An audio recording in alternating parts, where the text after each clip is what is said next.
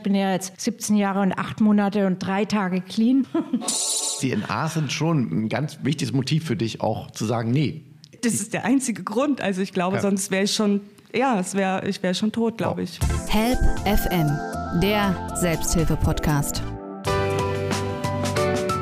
Ja, da sind wir wieder mit unserem Selbsthilfe-Podcast Help FM. Am Mikrofon begrüßt euch ganz herzlich da draußen Oliver Geldener. Und hier drin bei uns ist es voll und kuschelig geworden, denn wir haben Besuch im Help FM Studio. Ute und Sabrina sind da und als männliche Unterstützung der Martin und zwar alle von der Potsdamer Narcotics Anonymous Gruppe.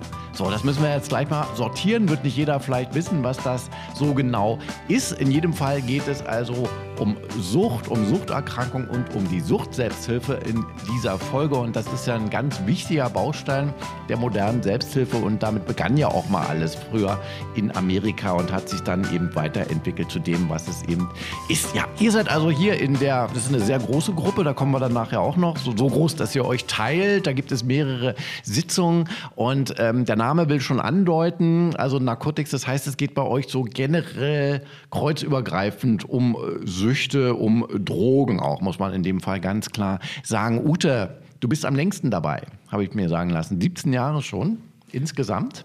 Ja, erzähl doch mal, was hat dich denn hierher geführt? Ja, hallo, ich freue mich hier zu sein. Danke Oliver für die Einladung. Hallo Sabrina und Martin, dass ihr auch hier seid. Ja, was hat mich hergeführt? Naja, ähm, ich bin vor acht Jahren nach Potsdam gekommen mit meinem damaligen Freund und wir waren in Berlin und haben dort ähm, die Meetings besucht, NA-Meetings. Wir haben beide eine süchtige Geschichte gehabt und äh, also auch die Genesung von der Krankheit Sucht eben.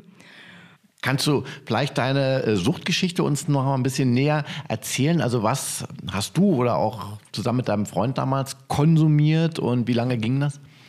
Naja, also das, also ich äh, habe mit 16 Jahren zu konsumieren angefangen und mit 32 aufgehört. Was war das? Alkohol oder? Ach, naja, es fing ganz klassisch an. Partyleben, Alkohol, Kiffen, dann Technopartys. Äh, also ich habe alles genommen, alles ausprobiert, also was so mit... Also Ecstasy, die Pillen damals. Also eher, genau, eher Party und so weiter. Mhm. Aber irgendwann konnte ich einfach nicht mehr aufhören und habe gemerkt, ich habe ein Problem. Mhm. Jetzt weiß ich, es eine Krankheit und... Wie hast du das gemerkt? Weil der Klassiker ist ja immer, dass man sagt, nee, nee, also habe ich nicht, ich feiere gerne. Aber naja, bei mir war es eben so, also ich hatte so Freundinnen, die wollten immer nach Hause gehen irgendwann und bei mir war es so, ich, ich hätte am liebsten immer weitergemacht. Die, die Nacht durfte nicht zu Ende gehen, noch eine Party, noch eine After Hour. Also ich, Mhm. Ich konnte nicht, ich wollte auch nicht. Das war so. der Suchtfaktor, das hast du dann erkannt. Wie bist du zu dieser Erkenntnis gekommen? Äh, also da gab es eine Krise, wo du gesagt hast, nee, jetzt, ich muss was ändern. Gab es einen Auslöser? Naja, in der Sucht ist es ja klassisch, dass man mehrere Tiefpunkte hat, so richtig emotional, geistig, körperliche, seelische Tiefpunkte. Und da habe ich schon so einige gehabt, aber dass ich dann umdrehen konnte, das ist nach 16 Jahren Konsum erst passiert. Also ich hab, kam gar nicht auf die Idee, irgendwie eine Entgiftung zu gehen. Ich dachte so, es gibt ja auch die einschlägigen Filme, Pipe Fiction und diese ganzen Transport, diese ganzen Filme einfach. Also ich hatte mir selbst schon so ausgemalt, dass ich eben an, der, an den Drogen sterbe und das wäre okay gewesen. Also ich hatte auch nicht irgendwie so Wünsche, in das normale Leben hier zu gehen, obwohl ich Abitur habe und studiert habe. Aber es hat mir einfach keinen Sinn gegeben. Ich wollte einmal nur feiern gehen, diese Verbundenheit fühlen, dieses Partyleben, diese Musik. Und ich habe das nicht als Problem gesehen sehr lange, sondern mir halt zurecht geleugnet. Also, hm. weil ich hatte ja ein Studium und äh, ich kannte ja nur so aus dem Fernsehen so Obdachlose, die süchtig waren mhm. und die alles verloren haben im Pappkarton hocken. Und ich war aber halt ich, ich hatte ein Studium in Magdeburg Sozialarbeit. Ich war, ich habe das als Alibi genommen für mein, meine Sucht auch so. Aber eigentlich habe ich die ganze Zeit nur war mir innerlich feiern gehen wichtig und mit Freunden und Musik ja. und so. Ich bin, war da richtig lost in der oh. Nacht, so in der Nachtwelt. Und das, das hast du auch gebraucht. Da hast du dich die Woche drauf gefreut, dann aufs Wochenende. Und dir war auch der Kontrollverlust wichtig dann wahrscheinlich so. Na, also ich war jetzt kein Kummertrinker oder so. Es ging einfach darum, immer zu feiern. Die nächste After Hour. Ich habe am Anfang nur am Wochenende gefeiert und dann ging schon, oh, wo, wo, wo sind Clubs Mittwoch auf? Donnerstag, Freitag, Samstag. Also es war nur Aber noch es Party. ging, ging um den Zustand natürlich durch Genau. die Drogen, dieses etwas unbeschwertere oder das meine ich mit Ja, Kontrollverlust ja, es so ein hat ja bisschen. dann nicht mehr so also es ging um die Wirkung. Na, klar, die Dosis muss dann immer erhöht werden, nicht? Weil die Genau. Toleranz natürlich dann. Äh, ähm, Und immer, wenn ich eine neue Droge entdeckt habe, also es war halt so, die ersten sieben Jahre waren so Alkohol und Kiffen. Ich hatte, ich komme ja aus Hof und ähm, das ist da 300 Kilometer Richtung Süden. Und ich hatte aus Mangel an Verfügbarkeit, kam ich noch nicht an diese Drogen ran die, die ich äh, wahrscheinlich gewollt hätte. Also ich erinnere mich noch in der Schule haben wir so ein Aufklärungsbuch gehabt über Drogen, so eine Broschüre von der Drogenberatung oder so. Und für mich war das eher so ein Wunschkatalog. Ach, das wirkt so, das wirkt so, das probiere ich, das, das, das. Also es war schon in mir. es hat ander, andersrum funktioniert, das ist sehr witzig. Bei vielen, das höre ich öfter. Okay, sollten die mal überdenken, vielleicht ihre Flyer, ne? Ja, ja So, wir diese, reden jetzt- diese Anziehung war da schon da, wie so ein Ohr, Ohr, Ohr. So, ne? Und naja, irgendwann Also war es soweit. Würdest du sagen, du hattest so eine, man nennt das ja so eine körperliche Disposition dazu so ein bisschen. Also das heißt, du warst, Ja. manche sind weniger anfällig für Drogen, Ja. manchen schmeckt es gar nicht. Also bei dir war es schon irgendwie äh, eher eine Bereitschaft da. Ja, also ich konnte nie verstehen, dass jemand keine Lust hat, das auszuprobieren. Ich war da immer so anders als die anderen. Mich hat das alles interessiert und meine Freunde alle wollten nach Hause, die wollten schlafen, die wollten dann mal müde. Ich so, wo sind die Nächsten? Also es war einfach irgendwie, ich war da irgendwie anders und äh, ich höre das halt in der Selbsthilfegruppe, in der ich bin, ganz oft von den anderen, wenn ich die Geschichten höre, da fühle ich mich eben, die haben ähnliche Sachen, aber manche kriegen halt, das habe ich ehrlich gesagt früher mal bewundert, manche hören halt einfach irgendwann auf und es gibt so einen Point of No Return, wo man einfach nicht mehr aufhören kann und dann hat man diese Krankheitssucht. Und Und wie war das bei dir? Du hast noch den Ausstieg gefunden? Nee, ich habe die Krankheitssucht. Aber äh, und ich werde auch nie wieder erfolgreich Drogen nehmen oder Alkohol äh, trinken können, ähm, weil ein Ding schon so energetisch das wieder auslöst, den Zustand. Also für Ja, ja. mich ist das Thema in diesem Leben durch und ich bin auch dankbar, dass, weil ich habe so viel, ich bin froh, da überhaupt rausgekommen zu sein. So, ich habe dann bin dann irgendwann nach Berlin, nach Magdeburg studieren und dann nach Berlin, äh, habe hier mein Studium beendet und habe dann eine Beziehung gehabt und dann sind wir beide so richtig abgestürzt, also beide fast in den Tod. Er wollte sich umbringen und ich war total psychisch am Ende und äh, wog auch nur noch, ähm, die Drogen haben nicht mehr gewirkt, also es war einfach nur, und trotzdem musste ich immer wieder nehmen, um diesen Zustand her. Es Ja, war ja. wie eine Besessenheit. Wie, nur ganz kurz, wir reden darüber auch nochmal, aber äh, ich will auch mit den anderen beiden jetzt mal sprechen und die Geschichte hören, aber vielleicht noch ganz kurz für unsere Hörer. Äh, was war jetzt der Auslöser oder wie ist es dazu gekommen, dass du da doch nochmal abgesprungen bist aus dieser Fahrbahn? Denn möglicherweise würdest du gar nicht mehr hier sitzen, wenn Naja, du so weitergemacht also hättest. Ich Also- hatte dann so ein ganz, jetzt wenn ich zurückblicke, hatte ich dann 2006, äh, nee 2005, am 6. Dezember äh, so einen krassen Tiefpunkt, dass Mhm. ich mich sozusagen so eine Energie gefühlt habe, die hat gesagt, jetzt oder nie. Und da hatte ich auf einmal wusste ich, was zu tun, äh, zu tun war. Ich wusste, ich muss ins Krankenhaus, ich muss in die Entgiftung. Bin da mit dem Taxi hingefahren, mit einem Beutel nur und nie wieder zurück in die Wohnung. Nie du hast dich selber eingeliefert quasi. ja, aber ich, vorher kam ich nie auf die Idee. Und das, äh, war so, du, woher das kam, weißt du gar nicht. War wie eine Eingebung oder wie soll man wie uns das so vorstellen? naja, meine, äh, ich weiß es nicht, es war wie so eine Art Energie, die sagt jetzt oder nie. Und ich konnte handeln und wusste, was zu tun ist. Und hätte ich das nicht gemacht, wäre ich heute wahrscheinlich tot. Also und ab da ging es nur noch hierher und dann sind wir irgendwann nach Potsdam, habe dann Therapien gemacht. Lange und da war auch meine Selbsthilfegruppe, die Narcotics Anonymous, heißt immer dabei. Parallel bin ich immer auch hin, trotz der ganzen Therapien und bin dann vor acht Jahren nach Potsdam und da haben wir dann im Seekitz sozusagen diese Meetings gegründet und jetzt gibt es halt schon vier davon und wir lieben das. Und ja, Mhm. Da reden das war mal gleich. von mir kurz. Da reden wir gleich noch weiter. Ja, dann würde ich sagen, äh, wir machen jetzt mit Sabrina weiter. Wir haben gerade die Geschichte von Ute gehört. Ähm, die ist ja, wie ich auch schon sagte, schon länger dabei bei NA und hat dann auch das hier in Potsdam mit gegründet. Bei dir sind es, glaube ich, zwei Jahre ungefähr. Noch nicht ganz äh, so lange also dabei. Warst du auch so eine Feier? Maus, so ein Feierbiest wie Ute früher? Oder ich? Nein, ich, ich habe Feiern gehasst wie die Pest.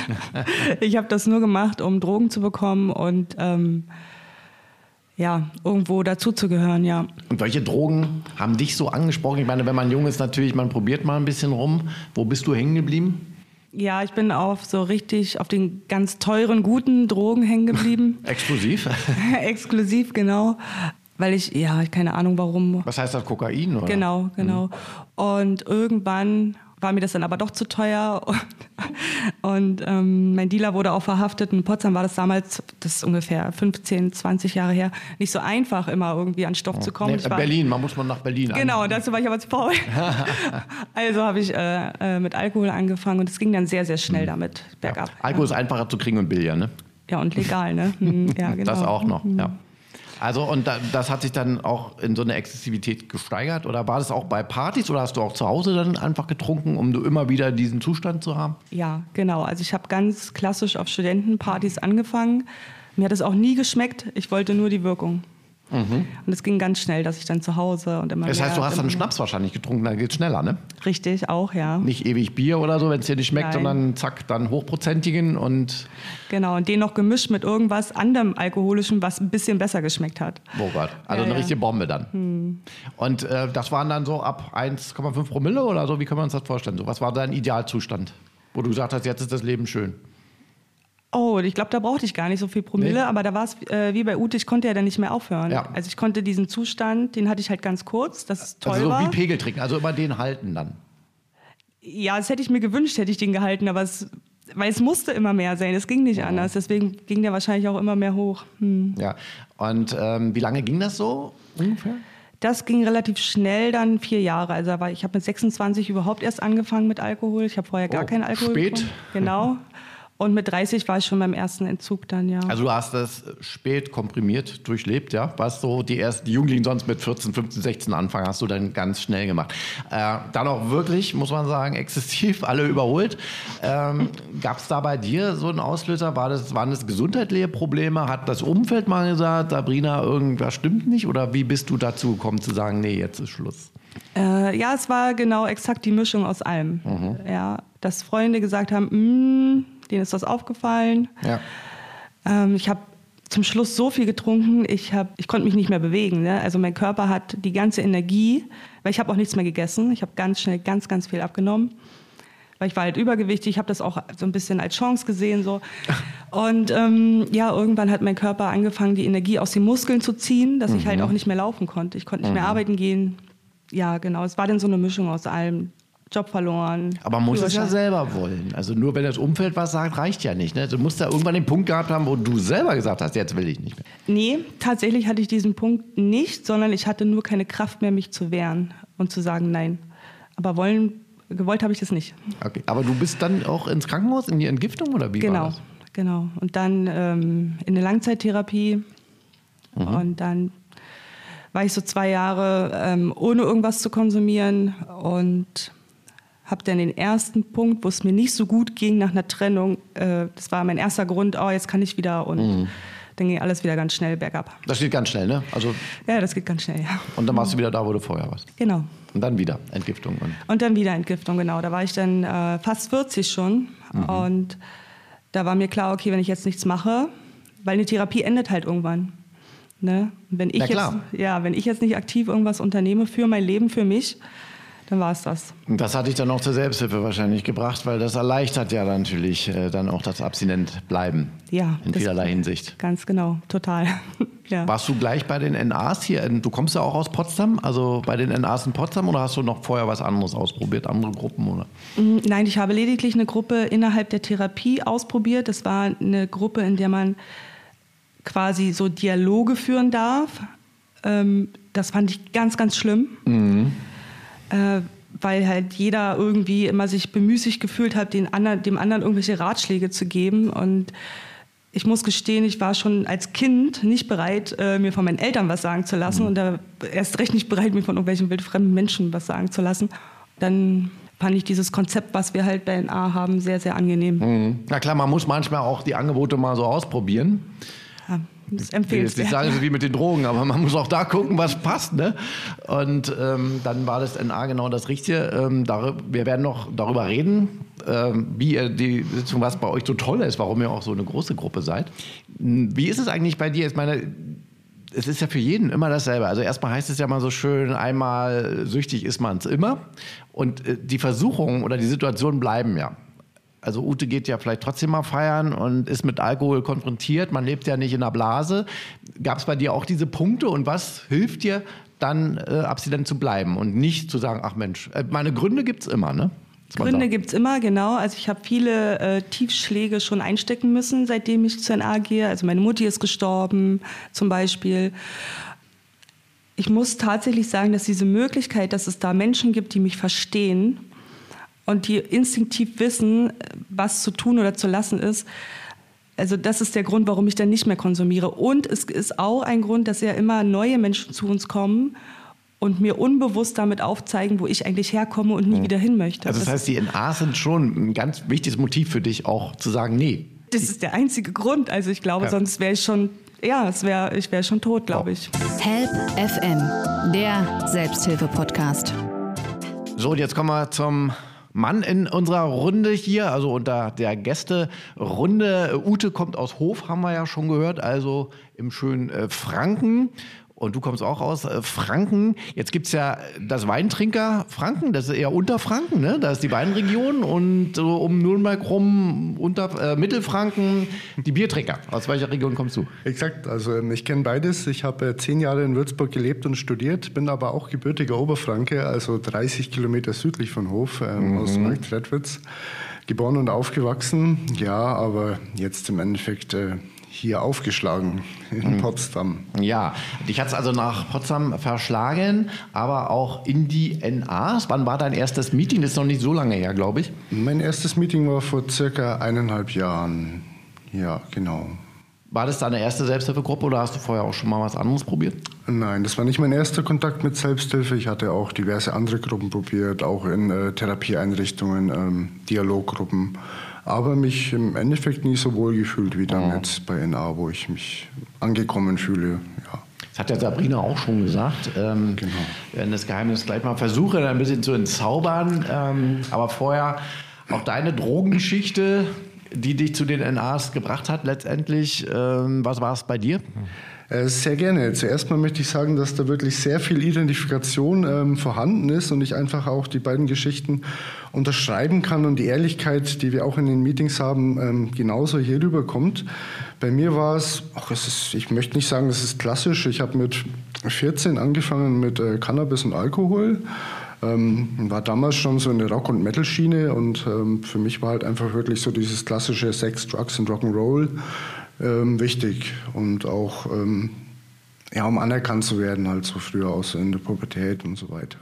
Also man trinkt teilweise, um dabei zu sein auch, ne? Also ja. hat vielleicht gar nicht geschmeckt oder Ja, so. doch, das war schon so mit 14, 15 auf jeden Fall einer der Hauptgründe, würde ich mal sagen, warum man dann... Also dabei zu sein, ja. Genau. Genau. Und dann, aber irgendwann bist du den Weg weitergegangen, ne? Also ich, hast du bin den Weg weitergegangen. Ich habe dann so mit 19, 20 bin ich auch auf die härteren Drogen umgestiegen. Mhm. Was war das? Ähm, bei mir hauptsächlich Crystal Meth.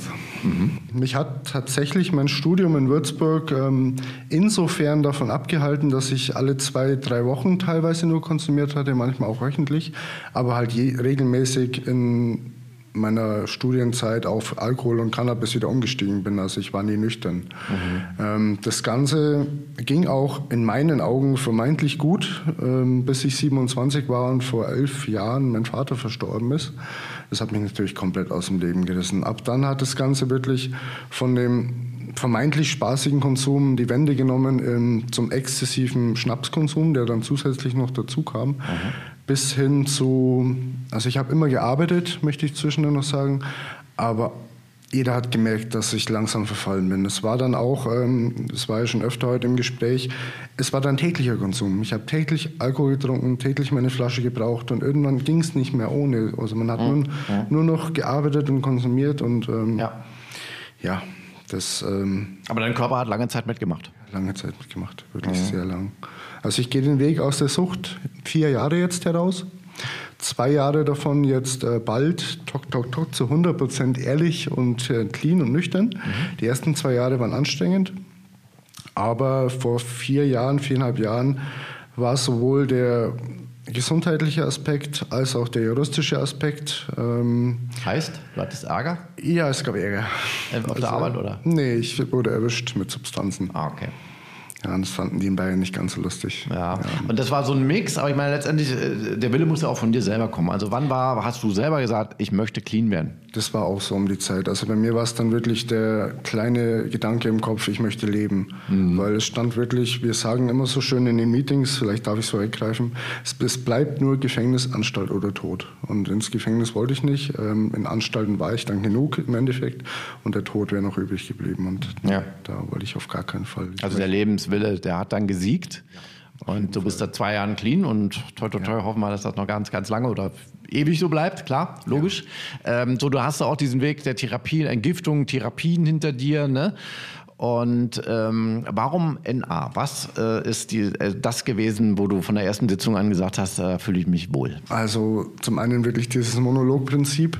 Man kann sich danach oder davor austauschen, aber wenn man da seine fünf Minuten bekommt, dann bekommt man vielleicht mal ein nickendes hm, also das ist dann schon das höchste Maß da, der Da sagt keiner was in der Gruppe, Nein, ne? sondern nur einer spricht, alle der, hören zu. Der, der, genau, alle müssen zuhören. Das ist den, die Zeit des, derjenigen, desjenigen, der spricht um seinen Wahnsinn loszuwerden. Und, und was sagt man da? Ist es so, wie war deine Woche oder kannst du einfach zu irgendeinem Thema deine fünf Minuten benutzen? Egal. Ist egal. die, die müssen zuhören, auch wenn du über die Weltlage resonierst oder dein. Ja, ja. ja. aber ich denke mal, die meisten merken dann schon selbst, ob es Zustimmung gibt oder nicht. Oder. Okay. Aber im Endeffekt ist es seine Zeit, die man nutzen darf, wie man möchte. Und das gefällt dir? Also, äh, sag mal so, erstmal mit gleich Betroffenen, dann alle werden gleich behandelt. Ähm, es gibt nicht die Meinung, ne? Also so, und dann vor allem diese Wertung schon wieder.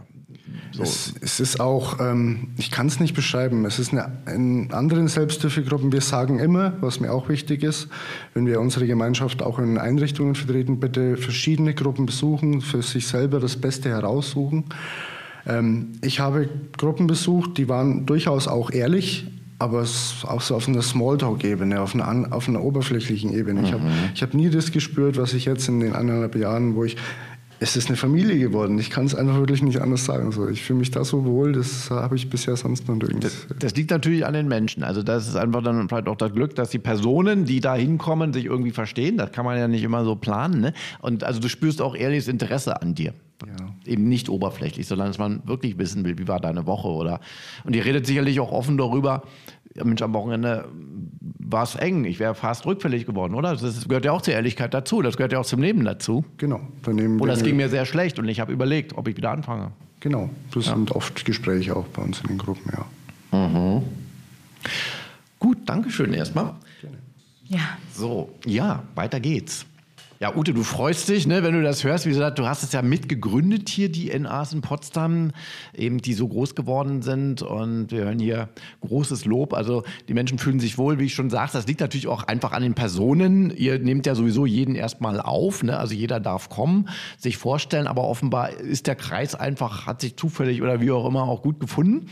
Aber die NAs das ist nicht einfach nur so eine Gruppe. Da müssen wir auch schon nochmal drüber reden. Das kommt aus Amerika. Es gibt die AA, also da geht es um Alkohol, es gibt die Overeaters, OA, da geht es um Essstörungen und bei euch Narcotics Anonymous. Das heißt also, alle Drogenprobleme werden hier abgeholt, nicht nur Alkohol eben in dem Fall. Aber dieses A steht schon für ein bestimmtes Programm und da geht es so um so eine zwölf Schritte. Ne? Kannst du uns das vielleicht nochmal erläutern? Was ist da anders als jetzt in vergleichbaren Selbsthilfegruppen, die sich ja auch um Drogen drehen? Ja, ähm, also das heißt, es ist Narcotics Anonymous, das ist sozusagen die Schwestergemeinschaft von den anonymen Alkoholikern. Die haben sich dann irgendwann abgespalten, weil mhm.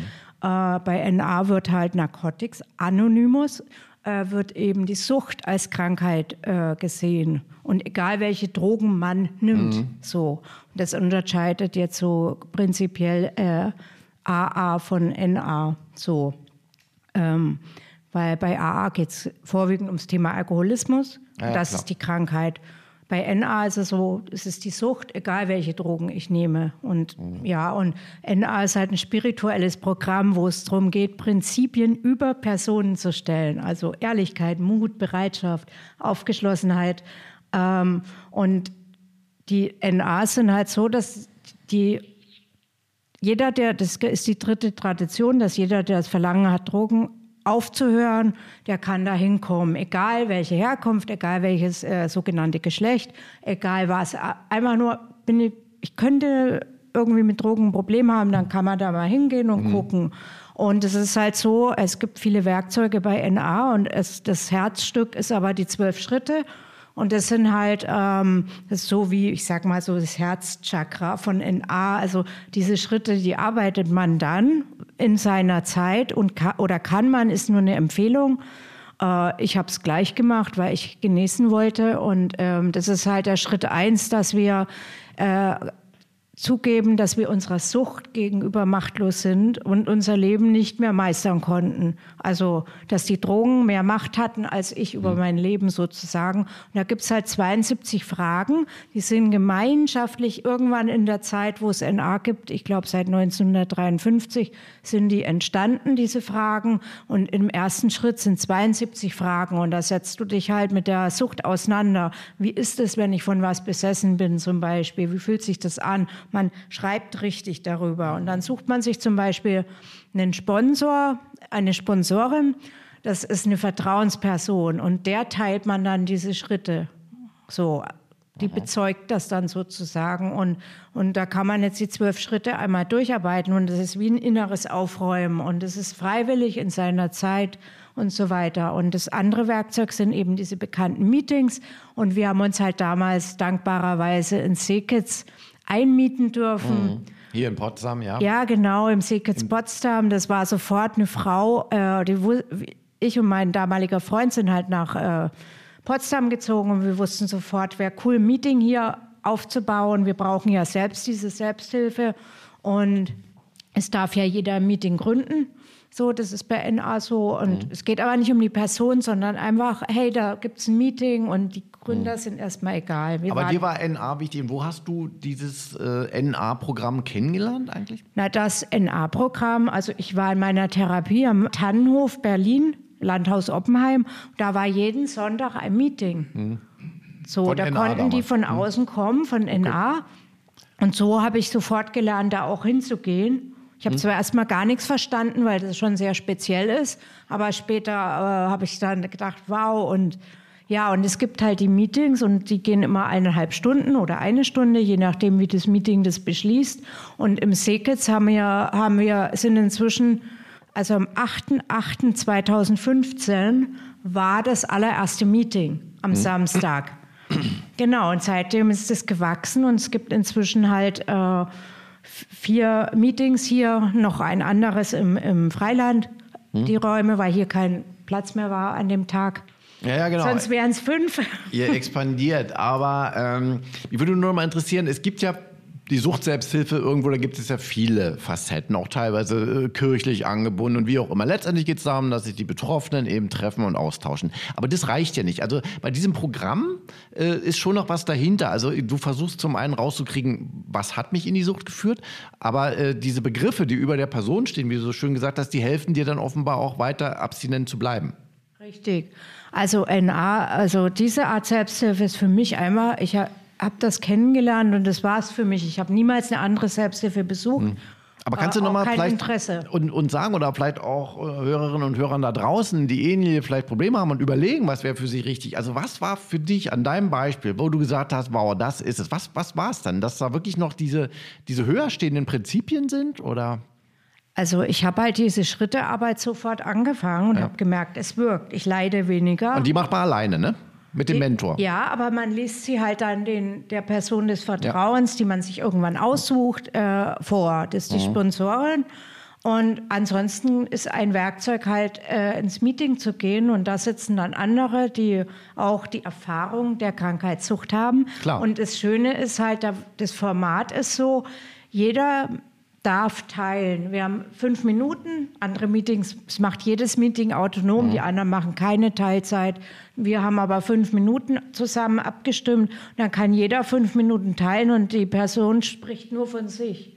Und das ist halt auch ein anonymes Programm. Also mhm. ich bin dort Ute und ich bin süchtig. Und das, das, mhm. Das war's. Also es ist egal, wo wir herkommen, egal welche Schicht, es zählt nicht, sondern nur die Erfahrung der Krankheitssucht. Ah ja, Oder auch rauszufinden, ob man süchtig ist. Und, und da geht man halt dann hin und die meisten, und ich habe das halt auch gespürt, dieses von sich teilen, man spricht nur in der Ich-Form, das ist wie teilen. Mhm. So, wie es mir gerade geht, äh, was bei mir gerade los ist, aber ich muss auch nicht. Und dadurch entsteht so ein Energiefeld aus Ehrlichkeit, das, und das, das ist auch die Anziehung, die das ausmacht. Und jeder teilt ja richtig aus seinem Herzen und seiner Erfahrung heraus. Und ich habe ja vorhin kurz geteilt, dass ich mich nicht zugehörig gefühlt habe, äh, weil die anderen, weil ich immer mehr wollte als andere, auch in der Sucht so. Und dort äh, merke ich, die, das sind Leute, die, die ähnlich fühlen, weil andere können halt aufhören und manche nicht. Mhm. Wenn dieser Punkt überschritten ist, kann man einfach nicht mehr aufhören, dann ist es eine Krankheit. Und ähm, ja, und dort treffe ich halt Leute, die echt die ähnliche Erfahrungen haben. Da kann man immer was sich spiegeln, sich identifizieren oder man fühlt sich einfach verstanden. Wie wir es von Martin ja auch schon gehört haben, dass genau. ihm das ja so besonders gefallen hat. Und äh, die Sitzungen sind die eine Geschichte, einmal die Woche oder man besucht mehrere Meetings, ja. Aber trotzdem, man hat viel Zeit ja auch mit sich wie, wie hilft dir da das NA-Programm? Machst du das dann täglich auch? Naja, also es gibt ja viele Werkzeuge der Genesung und ein, ein Genesungswerkzeug ist, ins Meeting zu gehen. Dann das nächste Werkzeug ist, man kann Telefonanrufe machen. Man, also, NA, also untereinander jetzt. Ist ein Riesen, mhm. Ja, ist ein Riesenfeld. Also, oder wenn ein Neuankömmling kommt, äh, schreibt man Telefonnummern auf eine Liste. Dann kann man Tag und Nacht angerufen werden, wenn jemand mhm. Suchtdruck hat oder mhm. so ja, einfach die Bereitschaft. Ähm, das ist halt ein spirituelles Programm und da geht es auch darum, Bereitschaft zu haben. Und zum Beispiel, wir schreiben halt dann, wer Bereitschaft hat, hat nicht jeder, ist aber okay, äh, schreibt die Telefonnummer drauf und dann können neue, die eben noch sehr instabil sind, da anrufen und reden und dann gehen sie ins nächste Meeting oder so. Ja. Man kann Service machen, ist auch eine Säule ja. von NA. Das heißt, jemand hat den Schlüssel und schließt das Meeting auf und so lernen auch die Süchtigen dann Verantwortung zu ja. übernehmen, weil das Meeting, äh, wenn hier zehn Leute stehen und äh, mhm. der Schlüsseldiener hat nicht aufgeschlossen, findet das Meeting nicht statt. Mhm. Und diejenigen, die den Schlüssel oft haben, die werden für ein Jahr zum Beispiel gewählt. Und die sagen auch, ey, hätte ich den Schlüssel nicht, würde ich nicht ins Meeting gehen. Mhm. Äh, das sorgt selber auch für die Genesung. Und das also hilft natürlich und motiviert auch, clean total. zu bleiben. Ja, total. gut, aber das sind jetzt so Sachen, die könnte man noch in anderen Gemeinschaften ja organisieren. Mich interessiert das Spirituelle nochmal. Das scheint mir wirklich ein Alleinstellungsmerkmal zu sein. Ne? Also würdest du sagen, ist es schon, man beruft sich auf eine höhere Instanz. Ist es dann Gott oder wie nennt ihr das? Naja, also das ist jetzt, was du ansprichst, sozusagen der zweite Schritt. Das kommt dann nach dem ersten. Und da ist es so, da geht es halt darum, die Sucht war ja eine ganz krasse destruktive Kraft in unserem Leben. So. Und dagegen kann man dann was entgegensetzen, mhm. die aber eine höhere Kraft, die positiv ja. und fürsorglich ist und will, dass ich clean bleibe. Und die darf ich mir selber bauen in diesen Schritt. Aber ich baue mir also eine höhere Macht, die mir auch hilft. Ja, genau. So wie Gott und Teufel kann man. Genau. Und, und im und zweiten Schritt setzt man sich damit auseinander. Und die meisten kommen ja irgendwie aus so einer Religion oder so und haben da Vorbehalte und, und äh, dürfen das dann im zweiten Schritt erstmal aufräumen. So was glaube ich, an den Herrn mit dem weißen Bart oder andere sind von irgendwelchen Kirchensachen geprägt. Und das ist ja ein spirituelles Programm. Es geht nur darum, das kann ein das kann ein Baum sein, der mir hilft, clean zu bleiben, weil der, also einfach eine Kraft, die das vorher Unmögliche möglich gemacht hat. Mhm. Dieses Aufhören können und Tag für Tag clean zu bleiben. da fühlst du dich geschützt und geborgen. Genau. Das kann man aber sich ausmalen. Wirklich, man schreibt da auf, hm. Wie stelle ich mir die vor, wenn ich jetzt frei bin und so? Ja, ja, klar. Ist nicht an eine Religion gebunden, aber es ist trotzdem spirituell.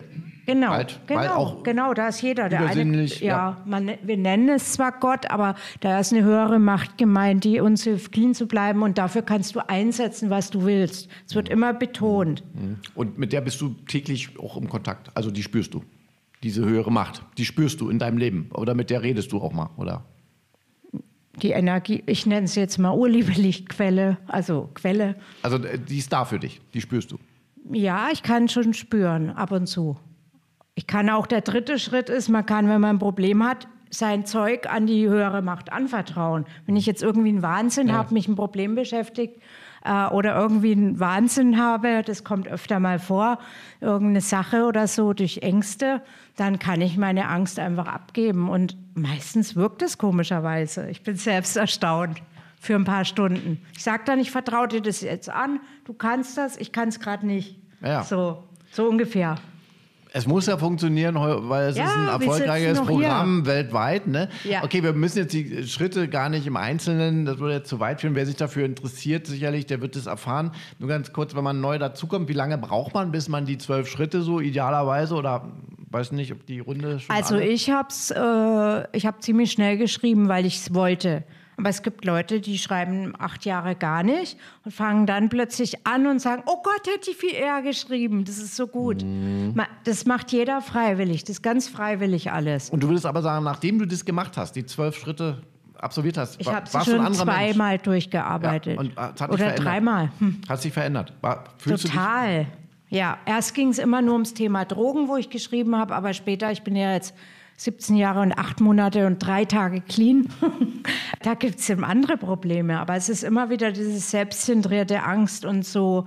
Äh, und ja, da gibt es halt dann andere Probleme oder irgendwelche Ausgeburten der Sucht, die sich anders zeigen. Das ist eine gewisse Energie. Also Arbeitssucht dann nicht für sich sorgen können. Also so. auch diese böse äh, Energie dann halt, ne? Ähm, ja. Du hast gerade äh, so schön aus dem Kopf die Tage bis auf den Tag runtergerechnet. Das heißt, ist denn die, die Sucht immer da präsent für dich? Also die Versuchung? Also die Sucht ist eine Art Energie, die möchte mich, das ist eine destruktive Energie, die irgendwie in die Selbstzerstörung lenken will. Und, ah, die ist äh, da, nach wie vor. Die ist immer noch da, ja. Und Aber ich habe es jetzt gelernt, ins äh, Schöpferische zu machen, bin äh, nochmal Fotografin geworden, war vorher Sozialarbeiter, das war dann und habe einfach ins Schöpferische umgewandelt und mhm. gehe halt in die Meetings und ich brauche das auch. Also es sind wirklich, ja, ich sag mal, der Käse ist gegessen, wenn ich, wenn ich süchtig bin. Äh, das ist jetzt meine Lebensaufgabe halt, am Feld der Genesung mitzuwirken. So auch mhm. weil ich das Thema ja sozusagen durchlebt habe. Für mich ist es so. Und du lenkst die Energie jetzt also um, wie du schon sagst, also in Kreativität oder wie auch ja. immer. Aber habe jetzt Fotografin gelernt, mhm. also seit zehn Jahren und das liebe ich, da erschaffe ich was. Und vorher war es diese destruktive Energie gegen mich immer. Und du bist wahrscheinlich auch jeden Morgen froh, dass du nicht rückfällig geworden bist oder wie auch immer der Versuchung erlegen, weil du hast wieder einen Tag geschenkt bekommen und gehst genau. den Weg weiter. Aber ich bin auch, ich bin zwar nur eine Armlänge von Drogen jetzt weg und mache auch, wenn ich aufwache, sofort danke, dass ich clean bin, so und, und wofür ich dankbar bin, ne, so. Und ich habe aber auch entschieden, ich möchte clean bleiben. Für mich ist keine Option, rückfällig zu werden. Niemals. Ich äh, möchte ins mhm. Feld nicht mehr gehen. Und würde halt alles dafür tun, dass ich es nicht muss. Deswegen arbeite ich halt auch das Programm. Ja, sonst müsstest du ja dann wieder von vorne anfangen. Ja. Mhm. Danke. Help FM, der Selbsthilfe-Podcast. Ja, Sabrina, aber jetzt möchte ich von dir mal wissen, die NAs sind so erfolgreich ähm, und so groß geworden, dass sich da, wie gesagt, immer wieder auch einzelne Gruppen dann abge na, nicht abgespalten, aber ihr trefft euch extra. Und zum Beispiel treffen sich in Potsdam, es gibt diese gemischte große Versammlung, aber auch die Männer und Frauen einzeln. Ich werde mal Martin gleich mal befragen, was da anders ist. Erzähl doch mal, wieso Frauenmeeting? Wer kam auf die Idee? Ja, das ist eine gute Frage. Das kann ich dir leider nicht beantworten, lieber Oliver. Da müsste man wahrscheinlich noch Aber was ist da anders? Du gehst ja da wahrscheinlich auch hin. Also ähm, sind die anders als die, die gemischten, die Themen oder wie läuft's? Ja, für mich ist es total anders. Einerseits finde ich das ganz, ganz furchtbar, nur mit Frauen in einem Raum zusammen zu sein und zuzugeben, dass es mir nicht gut geht zum Beispiel.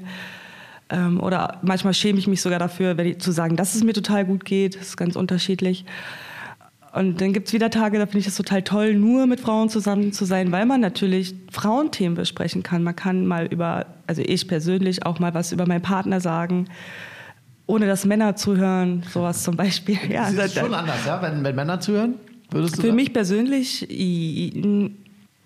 ah, ist auch unterschiedlich. Das ist wirklich, das hängt von meiner Stimmung ab. Mhm. Manchmal äh, wie Ute das schon so schön gesagt hat, dieses Prinzipien über Personen, also wir sind halt alle gleich und es gibt Tage, da kann ich das sehr gut akzeptieren und da kann ich auch Männer als Menschen wahrnehmen, aber tatsächlich war das nicht immer so. ja, genau. Nicht Männer als Menschen, okay. Ja, ich hoffe, du nimmst mich als Mensch wahr heute. Okay, also das heißt, die Stimmungslage, also offenbar, es muss ja ein Bedürfnis gegeben haben, ne, dass man das äh, gesagt hat, okay, Mensch, es gibt den Wunsch, also warum nicht? Klar, ist dann nicht verboten, also warum nicht? Und also offenbar sind die Themen anders, die Stimmung, die Gefühle dann auch, die ihr teilt, oder wie? Kann ich mir vorstellen. Ja, ich denke schon. Also ich kann es ganz schwer greifen und auch ganz schwer selbst erklären, mhm. weil jedes Treffen an sich, ob nun nur Frauen, nur Männer, nur gemischt, also ob mhm. beides zusammen, äh, was sehr Wohltuendes für mich hat. Aber ja, ich kann es nur betonen, es kommt wirklich auf meine Stimmung an. Manchmal gehst du dann auch nicht hin, ja, wenn du dich nicht fühlst, oder? Doch? Mm, ich würde sehr gerne nicht hingehen. Tatsächlich habe ich aber ähm, diesen Service, den Ute schon erklärt hat, angenommen, und zwar diesen Raum aufzuschließen hier im Seekiez, weil ich sonst nicht hingegangen wäre. Mhm. Und ich wusste aber, dass ich das tun muss. Also das ist auch dieses, es ist ganz magisch, ich kann es wirklich nicht in Worte fassen diese Art höhere Macht, die du auch schon erwähnt hast, die man halt durch die ganzen äh, Drogen und so ja auch immer gut, also das kriegt man ja gar nicht mit, wenn man immer so drauf ist, so sowas. Und die hat halt gesagt, mach das mal, das wird dir gut tun. Mhm. Das diszipliniert dich natürlich auch ein Stück weit und zwingt dich hinzugehen, weil du die Verantwortung hast. Und das tut dir im Endeffekt dann schon gut. Ne? Genau. Weil der innere Schweinehund manchmal sagen würde, bleib mal zu Hause ne? oder so. Genau. Jetzt werden wir gleich mal hören, was die Männer machen. Ihr seid wirklich äh, ja auch umtriebig, macht auch viele Freizeitsachen. Das hat dann mit NA jetzt in dem Sinne nichts mehr zu tun, aber ihr kennt euch halt über diese NA-Treffen und das führt ja zu Freundschaften, zu auch vielen Freizeitaktivitäten, äh, habe ich gehört. Da ist dann wahrscheinlich mal Frauen alleine, mal Männer, aber auch gemischt, nehme ich an. So, dann wollen wir mal von Martin hören, was die Männerrunde macht. Also wenn wir jetzt schon bei Geschlechterklischees äh, sind, äh, die sind auch mal erlaubt, dann äh, müsste die Männerrunde jetzt der klassische Fußballstammtisch sein oder wie sieht es bei euch aus? Ja, hallo nochmal. Ähm, nee, so kann man es auch nicht sehen. Also es kam ja gerade auch schon die Frage auf, ähm, ob die Meetings ähnlich sind. Und also ich bleibe, das heißt immer, man soll bei sich selber bleiben. Ich bleibe jetzt mal gerade bei mir, für mich persönlich ähm, ist es schon so, dass es vom Geist her und vom Gefühl her relativ ähnlich ist. Der Unterschied, ähm, dass es Männer- und Frauenmeetings, ich denke auch so gibt, ähm, liegt hauptsächlich darin, dass es sicherlich auch äh, männliche Kollegen gibt oder Männer bei NA, die über manche Themen wie zum Beispiel, ich nenne es jetzt auch wirklich mal Sex, nicht reden können, wenn Frauen anwesend sind oder die gerade eine Beziehung oder eine Trennung hinter sich haben oder sich einfach vom anderen Geschlecht bedroht fühlen. Also es gibt es ja immer, das ist ja, ist ja in unserer Gesellschaft verankert. Und dafür ist so wie ich es bisher erleben durfte, so ein Raum schon nicht schlecht. Manche Leute, manche Leute kommen nur ins Männer-Meeting, das gibt es auch. Mhm. Also wir haben euch, ich, ich besuche vier Meetings fleißig die Woche, die vier, die für mich möglich sind. Ähm, da möchte ich auch nochmal einen Punkt von vorne vorhin aufgreifen. Für mich ist es einfach gut, wenn ich gerade viel im Leben zu tun habe. Ich habe ich hab einen Umzug, ich habe in Arbeit viel Stress oder so. Dann merke ich das, dass sich in mir was aufbaut und ich abends einfach im Meeting bin und sich mein Kopf ausschaltet. Das ist bei mir in gemischten Meetings genauso wie in meinen Meetings. Also oh. ich habe, äh, ich fühle mich da in beiden Meetings wohl. Aber ich glaube gerade deswegen, um diesen sicheren Raum auch für Männer zu schaffen, die sich gerade einfach bedroht fühlen von was weiß ich, was es gerade ist. Dafür mhm. ist es hauptsächlich okay. da, dass es sowas auch. Also wir haben ja auch dann bei Sabrina klang es ähnlich an. Also offenbar werden dann doch, wenn man unter gleichen Geschlechtern ist, dann die Themen oder andere Themen angesprochen bei euch auch. Jetzt ist das ja gerade eine riesenpolitische Debatte. Ja, also wie viele Geschlechter gibt es und sind die biologisch determiniert oder äh, kulturell angenommen? Und äh, wenn jetzt jemand zu euch sagen würde, ähm, das ist ja total ewig gestrig und weiß ich was alles, äh, Mann, Frau gibt es so nicht, äh, was würdet ihr dann sagen? Und was ist mit denen, die sich dann dazwischen fühlen?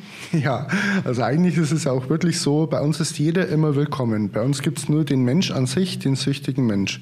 Es ist auch schon vorgekommen, dass am Sonntagabend, da ist das Männermeeting hier im Seekitz, eine Frau da stand, die gerade Hilfe braucht, dann ist die immer gern willkommen. Mhm. Es gibt, wir differenzieren nicht zwischen Geschlecht. Äh, wenn sich jemand als Panda-Bär fühlt, dann fühlt sich diejenige Person als Panda-Bär. Dann darf die auch unseren Raum betreten und, und süchtig sein.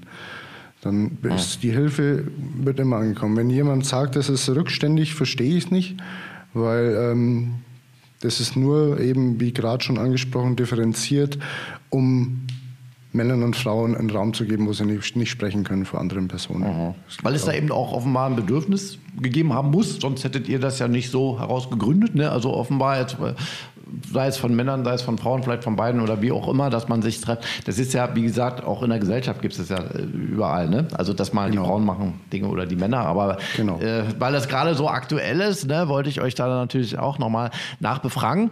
Und äh, du hast schon gesagt, du bist sehr aktiv, also vier Sitzungen die Woche. Das heißt, äh, würdest du sagen, dass du die auch brauchst und würdest du ohne NA das äh, nicht schaffen, clean zu sein oder wie, wie, wie wichtig sind die für dich? Das kann ich nicht mit Sicherheit sagen, aber ich räume dem auf jeden Fall eine Möglichkeit ein, dass ich ohne meine Meetings und ohne die Gemeinschaft äh, ziemlich viel Angst hätte.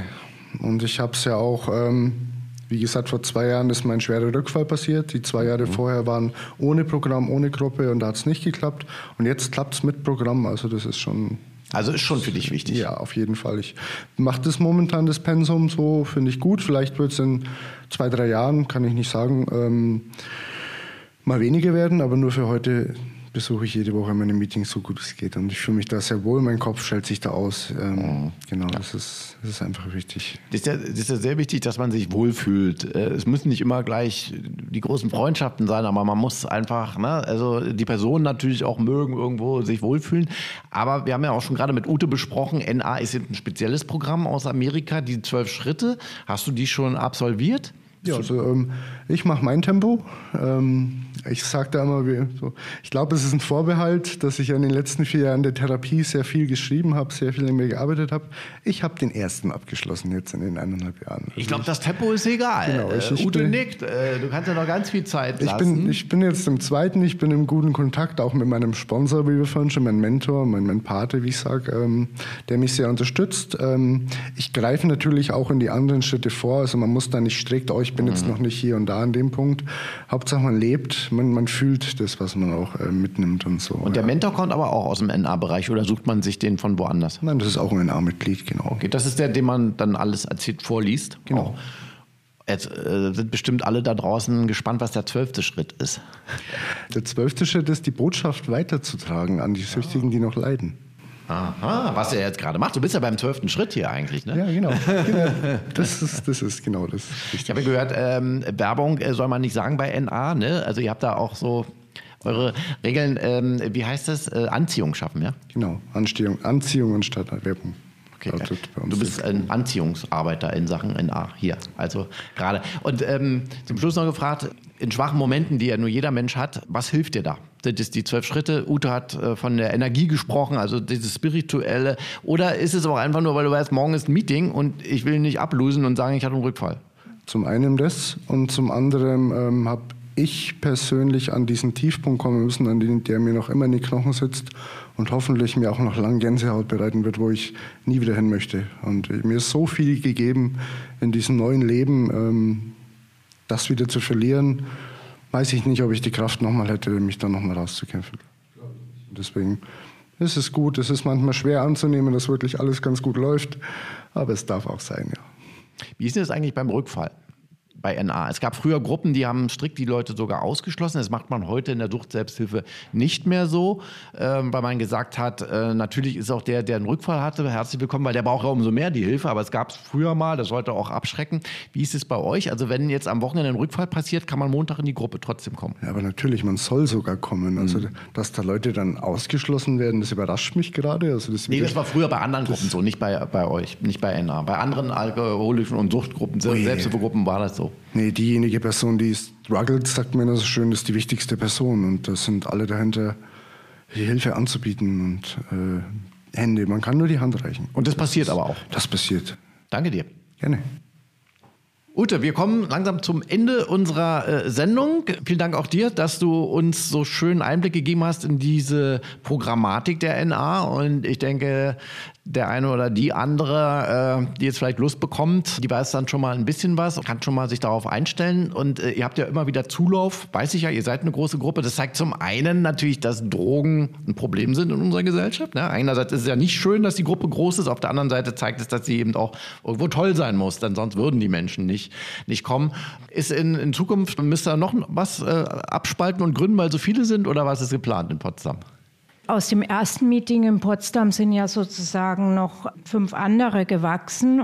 Es ist total schön, diese Räume im Seekitz zu haben und weil das liegt einfach zentral. Die Leute finden, finden die Meetings leicht. Viele kommen ja aus der Entgiftung in der Aue oder von wo überall her. Und es ist leicht zu finden und es ist total schön, hier diese Räume einfach zu haben. Und NA ist so, es, es wächst einfach. Da gibt es keine Ziele oder so. Es geht darum, einfach ähm, das zu bewahren, was wir haben, indem wir es weitergeben.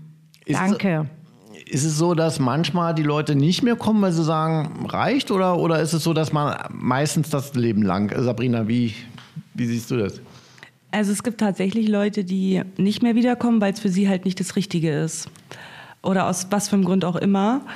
Aber für mich steht zumindest heute fest, äh, ich werde es mein Leben lang machen wollen auch.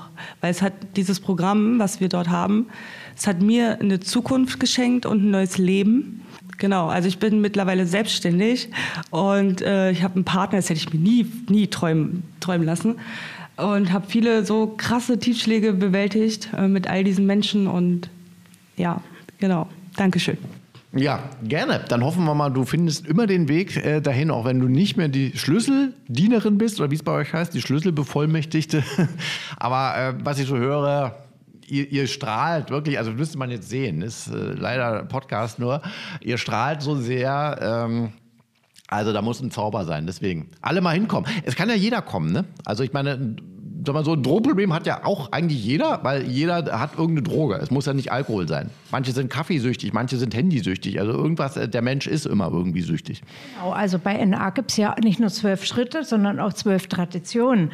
Oh, die gelten sozusagen für die Gruppe. Und das dritte, die dritte Tradition ist, jeder, der das Verlangen hat, mit dem Drogennehmen aufzuhören, ist willkommen. Und das ist die einzige Sache. Also das heißt jeder. Deswegen ist auch eigentlich diese Geschlechterfrage oder so.